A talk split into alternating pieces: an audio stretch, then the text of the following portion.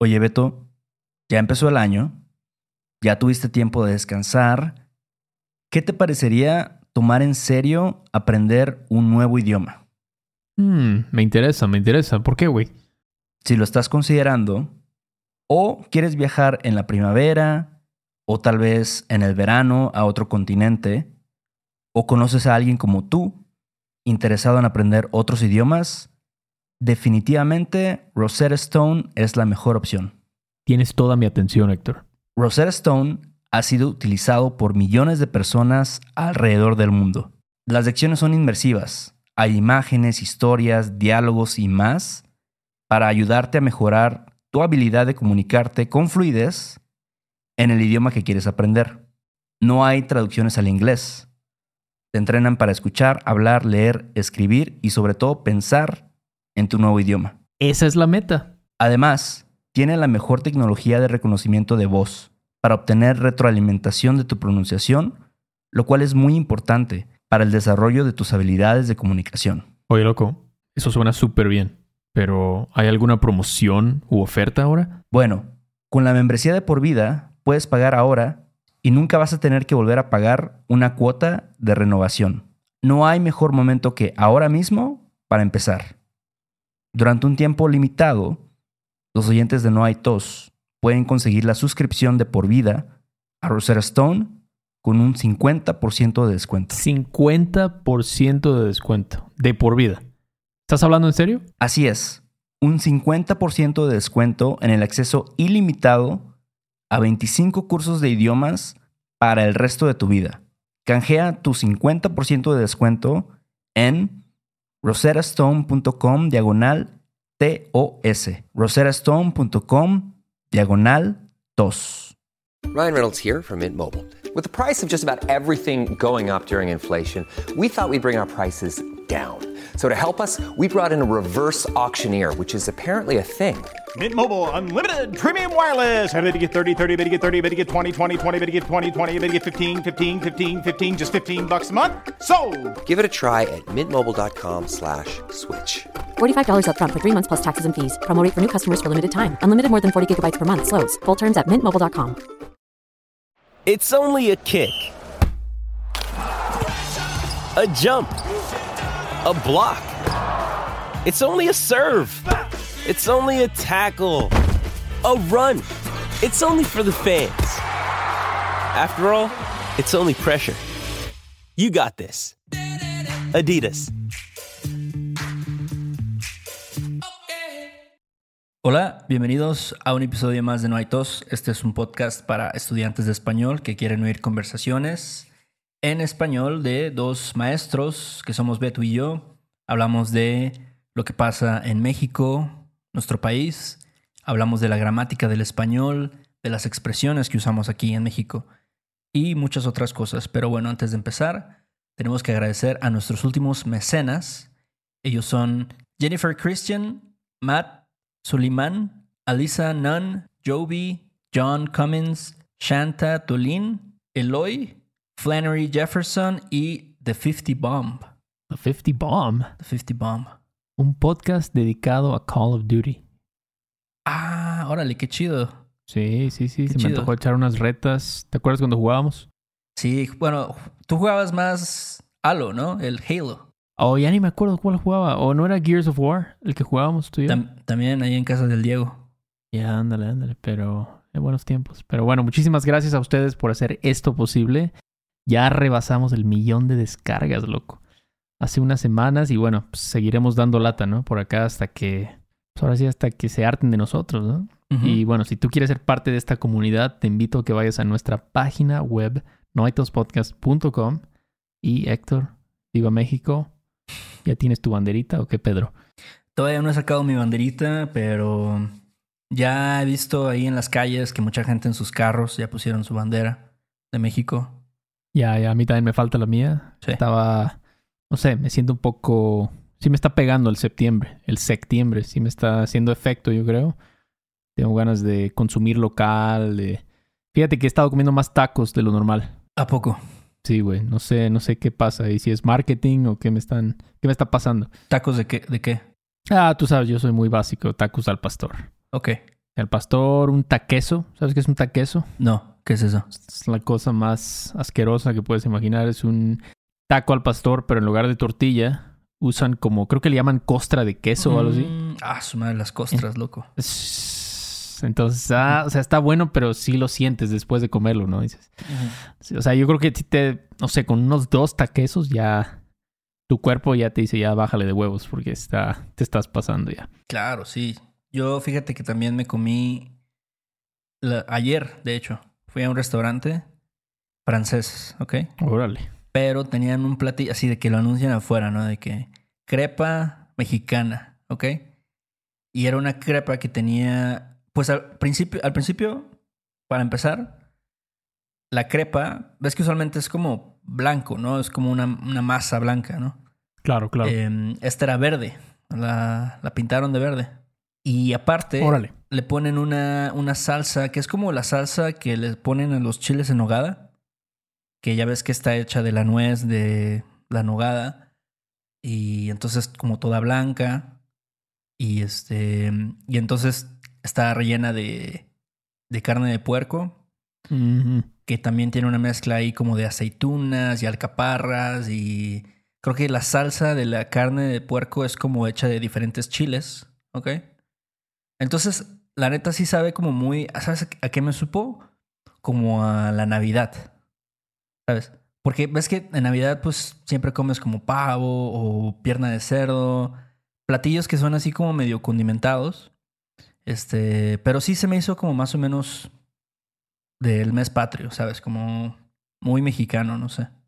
Pues suena rico, ¿eh? Porque a mí mi único pedo con los chiles en nogada es esa mezcla de fruta con la carne. No, no me late, no sé. Pero eso, esa crepa que tú mencionas no suena tan mal, ¿eh? No suena nada mal.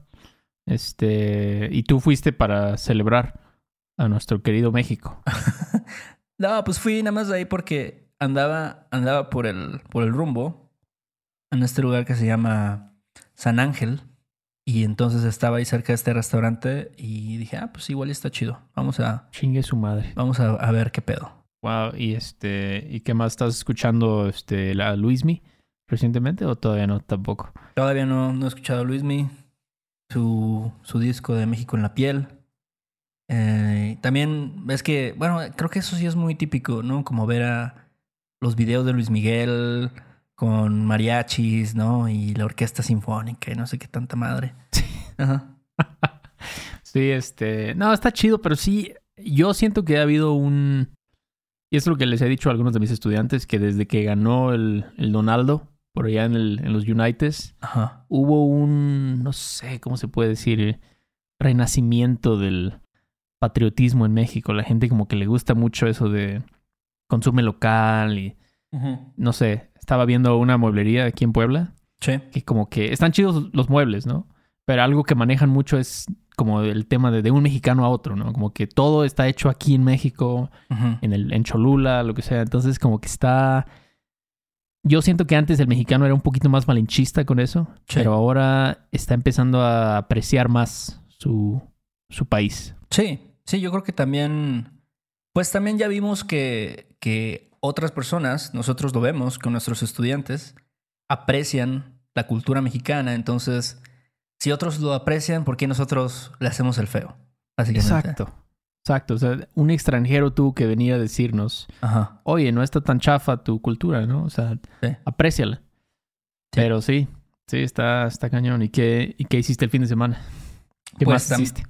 También, además de ir a este restaurante de ir y comerme esa crepa mexicana, vi una película que también es mexicana, ¿no? También me siento muy patriótico. Es que esta película se llama Arráncame la vida. No sé si la has Oh. escuchado. Ah, sí, sí, sí. Sí, el, el título, yo creo que todo mexicano ¿Sí? conoce ese título, reconoce ese título de película. Sí. Sabes que yo, yo sí reconocía el título. O sea, como que lo había escuchado, pero no. Pues ahora sí que no lo, no lo topaba. No sabía que era una. Pues una novela, ¿no? De una doña que se llama Ángeles Mastreta. Que de hecho es este. Es de Puebla. Es pipope. Sí, Es pipop. es una escritora poblana.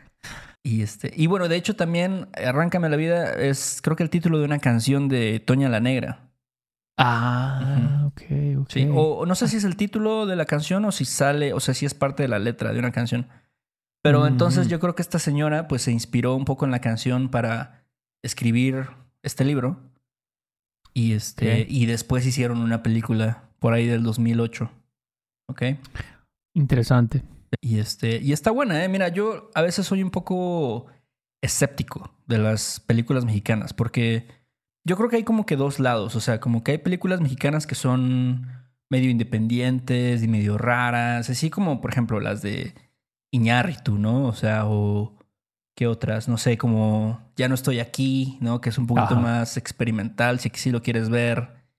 O como, no sé, las- la película esta de, digo, no es así, no está en este, en esta categoría tanto, pero como El infierno, ¿no? Que es chusca, pero también tiene cosas raras. Está Eh, buena esa, ¿eh? Está Yo chida. siempre la recomiendo. Pero, o sea, entonces están estas que son medio, digamos, medio hipster, medio, no sé, alternativas. Y luego están las que son como muy comerciales y muy bobas, muy Como como... Mis Reyes contra Godines. Ajá, las películas donde luego sale Omar Chaparro y Eugenio Sí, Derbez sí. y así, Sí, sí, sí. ¿sabes? Entonces, Sí. no sé, no, no- yo no sabía qué iba a ver, ¿no? Pero la neta es que la película está chida. O sea, sí es una película que yo recomendaría a, a mis estudiantes.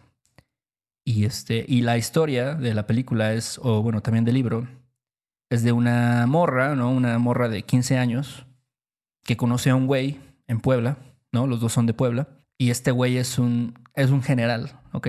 Órale. ahí por, eh, de los, por ahí de los años ve- 30, no sé, este, después de lo de la revolución, ¿no? Ujú. Entonces eh, los dos se enamoran, ¿no? Este güey que es un don se enamora de una niña, ¿no? De 15 años.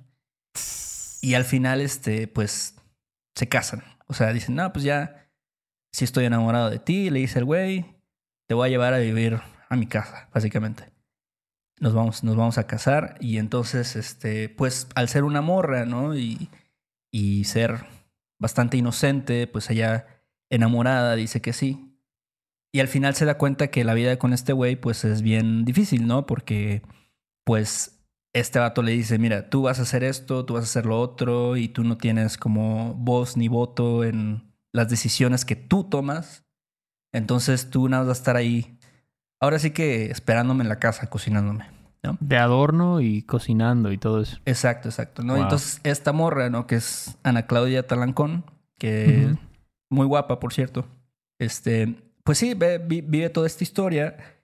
Y, y entonces es como, yo creo que sí es como una representación de esta época, ¿no? De, de, del machismo que existe, que existía en México, ¿no? Y de cómo los güeyes que eran, no sé, gobernadores o generales o estaban ahí involucrados en la política, pues simplemente, este, pues sí, hacían lo que querían, ¿no? Y de repente esta morra, así, sin spoilearte mucho, eh, se entera de que, de que este güey tiene otras mujeres, ¿sabes? Y que le engaña y que, que le vale verga y que casi casi le pega, ¿no? Y, y entonces, este, pues sí, esta frustración que viven las mujeres, ¿no? Todo lo ves desde el punto de vista de, de ella. Entonces, este, está chido, ¿no? O sea, se me hace como interesante y sobre todo que está como que bien, no sé, como que muy representando esta, esta época de, de la historia en México, que yo creo que sí, pues es parte, no sé, fue, fue un momento muy importante en la historia de nuestro país. Te digo, después de la revolución y todo lo que estaba pasando en, en el mundo, ¿no? En ese momento. Pues sí. Sí. era un tiempo, como decía Kramer, ¿no? Era un tiempo loco para todos, ¿no? Fíjate que ahora que mencionaste eso, yo me acuerdo que mi abuelito, Fernando, que en paz descanse, él también contaba la historia así, de que él se robó a mi abuelita, básicamente, ¿no? Ajá. Se la llevó, así nada más. Y, pero mi abuelita lo contaba como, sí, es que me robó tu abuelo, ¿no? O sea, era como, no sé si era algo tan raro, ¿me entiendes? O sea, como... Ah, no, yo creo que no era nada raro. raro. Ajá. Entonces esta película a lo mejor es más realista de lo que uno creería. Era algo común, ¿no? Sí. Te robaban y pues ya empezabas tu nueva familia, ¿no? Claro. Y pues está culero, pero pues... Sí, sabes que incluso, o sea, ahorita que mencionas esto, este, pues sí, las morras vivían así, ¿no? Como que básicamente se las llevaban y ahora vas a ser mi esposa, ¿no? Y ya Sí. vas y te chingas. Y Sí. este, incluso, o sea, hay una parte que, que recuerdo ahorita de la película donde ya se están casando, ¿no? Y, y están haciendo una ceremonia pues, chiquita, ¿no? Y haz de cuenta que hay un una madre, como una especie de, de escrito que se lee, o se leía, más bien ya no se lee, cuando, cuando las mujeres o cuando los, las parejas se casaban, donde, y, y en, en la película ves esto, ¿no? Donde le dice, tú como esposa, tú básicamente tienes que servir a tu marido, ¿no? Y si él quiere esto, tú te lo se lo tienes que dar y tú tienes que proveer con hijos y, este, y básicamente tienes que mantenerlo feliz para la, no sé, la felicidad de todo el matrimonio, ¿me entiendes? Y yo no sabía, o sea, eso sí es algo real, es algo que, que ocurría en México hasta como en los noventas. O sea, todavía hasta los noventas se leía este documento a la hora de, de casarte. Este, que, que realmente era una cosa bastante machista, pero es parte de la, de la sociedad. O sea, los noventas. Todavía hasta los noventas se leía esto. O Sí. sea, o sea, ¿y tú crees que, por ejemplo, para señoras mexicanas que tienen 70, 75, abuelitas, han podido salir de esta mentalidad o ya es demasiado tarde? O sea, ya lo tienen en su mente, decir, no, pues es que la mujer tiene que servir al hombre, esto es su función. ¿O No, tú crees que, que- se han podido No, yo creo que no. Yo creo que todavía no son tan, tan woke. ya? Y este. Y, y sí, y, es- y pues está culero, ¿no? Porque sí crecieron justo con esta mentalidad, ¿no? De que ellas son las que, que tienen que cocinar, que tienen que hacer feliz al esposo y toda esta madre. Claro. Este, y que, pues la neta, está feo, ¿no? Está feo que, que esa sea la mentalidad. Y muchas veces yo veo también que las mujeres jóvenes, ¿no? O sea, como, pues de nuestra edad, ¿no? Más jóvenes. em, sufren por esto, ¿no? O sea, tienen, a veces tienen una relación complicada con, con sus madres, incluso, ¿no? Con sus abuelas. Por esto mismo, ¿no? Porque todavía tienen estos valores eh, del pasado, que, que la neta, pues no están chidos. Pero, pero bueno, ¿no? No se puede hacer. Ya está difícil, ¿no? Cambiar tu mentalidad cuando eres mayor. Exacto. Y también yo creo que pasa con las mamás de los, ahora sí que los varones, como dirían, ¿no? O sea que a veces dicen, ah, es que mi nuera, mira, no quiere lavar los trastes, no quiere hacer eso, no. Mi hijito debería buscarse a alguien más servicial, como tú decías, ¿no? Y es algo muy, es un pedo. Sí. Es como decir, espérate, o sea, ya las cosas ya cambiaron. Ahora ya hasta el movimiento Me Too y todo eso. O sea, imagínate todo el progreso, ¿no? Que ha habido con esto, con las relaciones entre hombres y mujeres. Pero sí, yo creo que una vez que ya tienes algo tan arraigado de décadas, ya a veces es, es difícil como... O sea, es, es fácil decir, no, pues sí está mal, ¿no? No debo pensar así. Pero ya llevarlo a la práctica está cabrón. Claro. Y sí, sí, estuvo, estuvo perro, estuvo perro. Sí, todavía. Yo creo que todavía hay como lugares en México y, y, no sé, tal vez este, comunidades donde todavía el papel de la mujer es, es así, ¿no? Como narra esta película.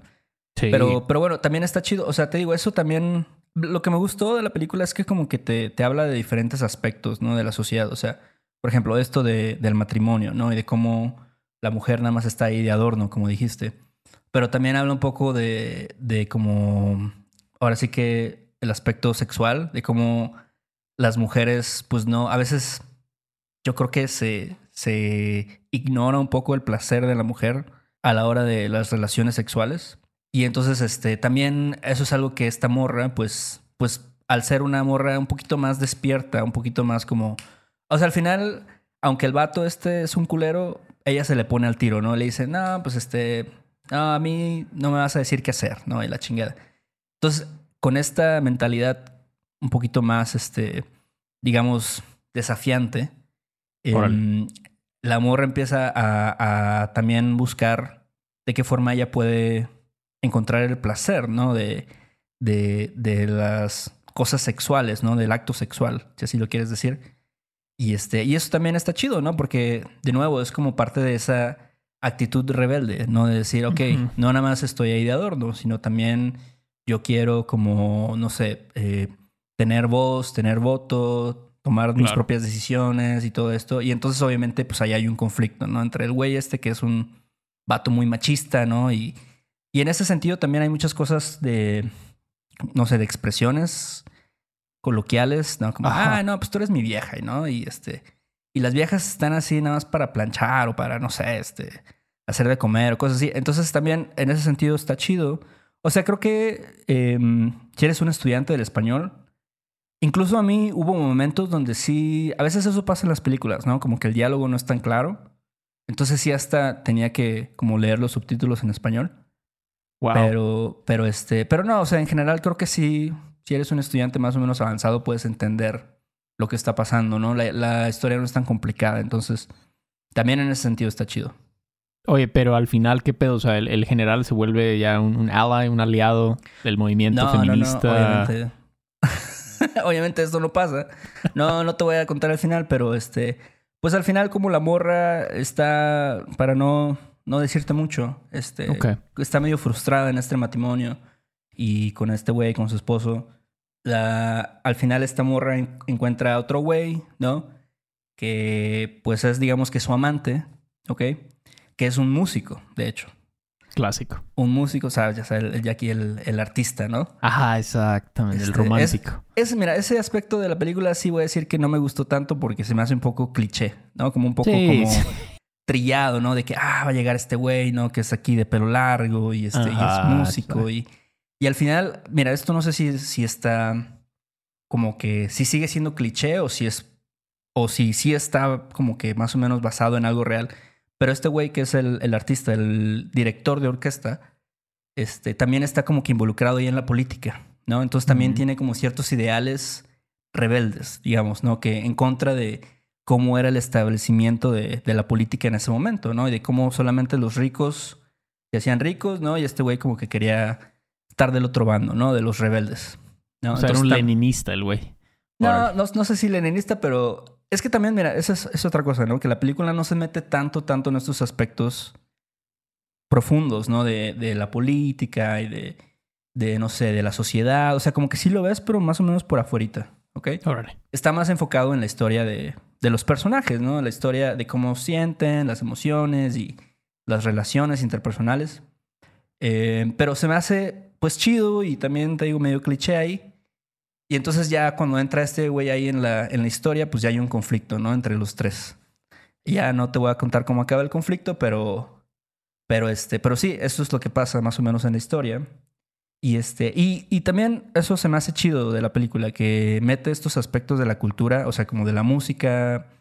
Hay rolas chidas, ¿no? O sea, rolas clásicas de la cultura mexicana, como, como cuál, como Cielito Lindo. Creo que por ahí hay una rola de, de Agustín Lara también.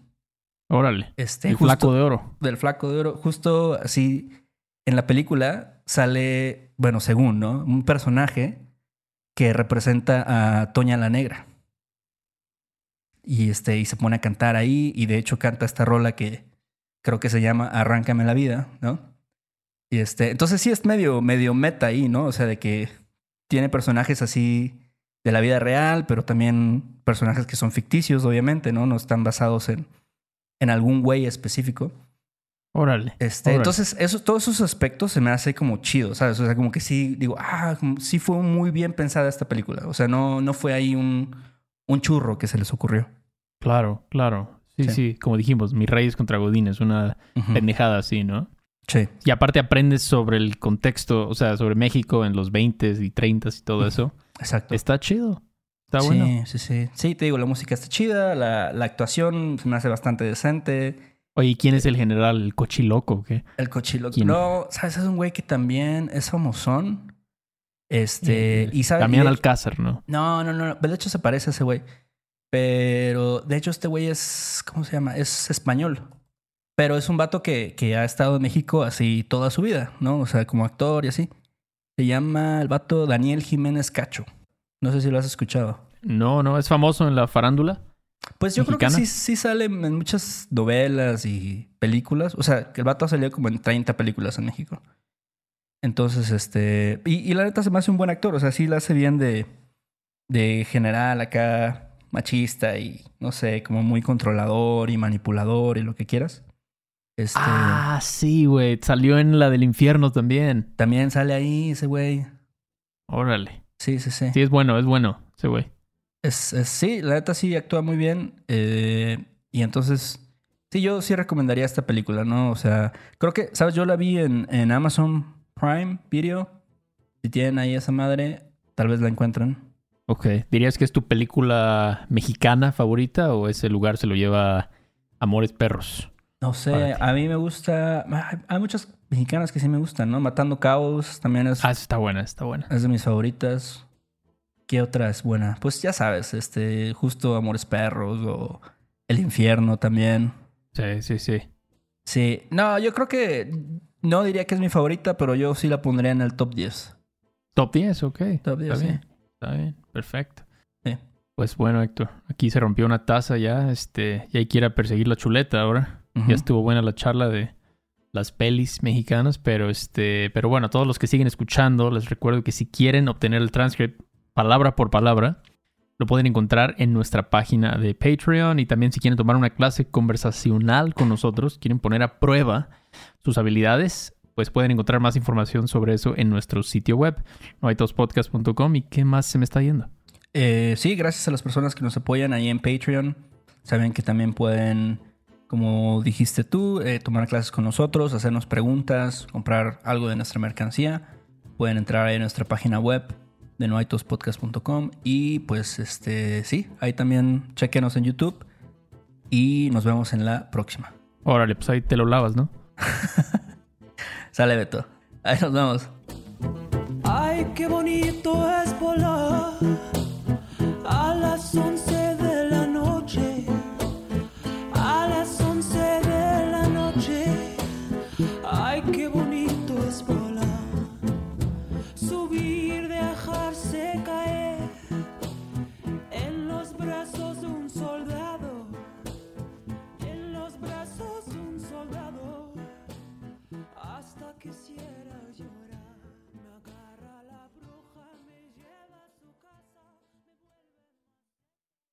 ¿Estás listo para convertir tus mejores ideas en un negocio en línea exitoso? Te presentamos Shopify. Tal vez no lo sabías, pero nuestro podcast More Than Mamis es un negocio y lo empezamos por supuesto para desahogarnos y hablar sobre la maternidad, no para convertirnos en expertas de ventas y del e-commerce. Así que sí, necesitábamos ayuda para vender nuestro merch y poner en marcha nuestra tienda. ¿Y cómo suena con Shopify?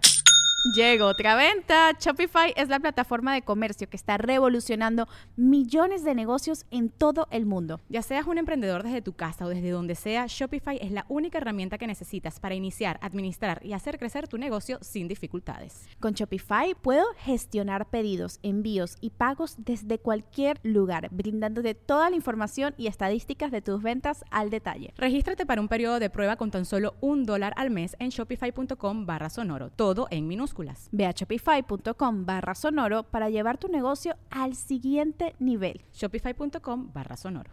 With the Lucky Land slots, you can get lucky just about anywhere. This is your captain speaking. Uh, we've got clear runway and the weather's fine, but we're just going to circle up here a while and uh, get lucky. No, no, nothing like that. It's just these cash prizes add up quick. So I suggest you sit back, keep your tray table upright, and start getting lucky. Play for free at LuckyLandSlots.com. Are you feeling lucky? No purchase necessary. Void where prohibited by law. 18 plus terms and conditions apply. See website for details. ¿No te encantaría tener 100 dólares extra en tu bolsillo? Haz que un experto bilingüe de TurboTax declare tus impuestos para el 31 de marzo y obtén 100 dólares de vuelta al instante. Porque no importa cuáles hayan sido tus logros del año pasado, TurboTax hace que cuenten. Obtén 100 dólares de vuelta y tus impuestos con 100% de precisión. Solo con Intuit TurboTax. Debes declarar para el 31 de marzo. Crédito solo aplicable al costo de la presentación federal con TurboTax Full Service. Oferta sujeta a cambios o cancelación en cualquier momento.